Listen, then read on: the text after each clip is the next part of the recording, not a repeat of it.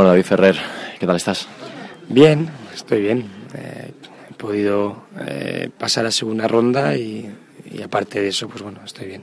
Cuando uno ve el cuadro y ve que le ha tocado a Dolgopolov, con todo lo que eso implica, un jugador muy anárquico para una primera ronda, supongo que agradable no es, ¿no? Por lo menos no es lo que esperaba quizás, ¿no? Pues no, porque es un jugador peligroso, pero bueno, al final eh, cualquier jugador que te vayas a enfrentar siempre ves el lado el lado negativo, ¿no? Y, y en este caso, pues bueno, he tenido la suerte de que Dolgopolov se encontraba, tenía problemas estomacales y, y pues he durado, ha durado un set.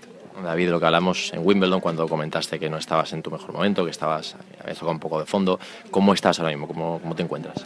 Me encuentro mejor, sobre todo mentalmente. Eh, tenísticamente está claro que, que, aún tengo o puedo mejorar, pero, pero intento pues eh, no analizar tanto las cosas, no exigirme tanto y, e intentar pues poco a poco ir, ir mejorando en mi, en mi tenis. Por lo menos he competido mejor. ¿Cómo se le explica a la gente que con 34 años y después de tantísimo tiempo en el circuito, de tantos viajes, eh, va a llegar un momento en el que no vais a estar ya ahí, ni tú, ni Rafa, ni, ni el resto, ¿no? que llevas mucho tiempo y yo creo que eso también ensalza un poco el mérito de, de cuando estuviste número 3 compitiendo por, por todo con los mejores.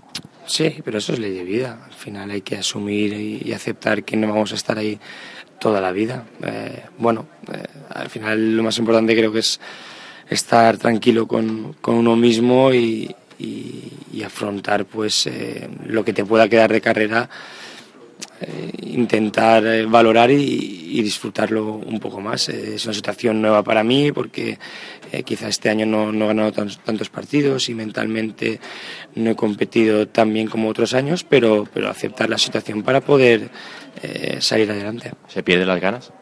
No, las ganas no. Lo que se pierde eh, o lo que tienes es frustración porque las cosas no salen como siempre te han salido, ¿no? Porque en momentos importantes pues no compites igual, pero, pero siempre hay, hay un objetivo para poder salir adelante. David, suerte y que hable mucho, muchos más días. Gracias.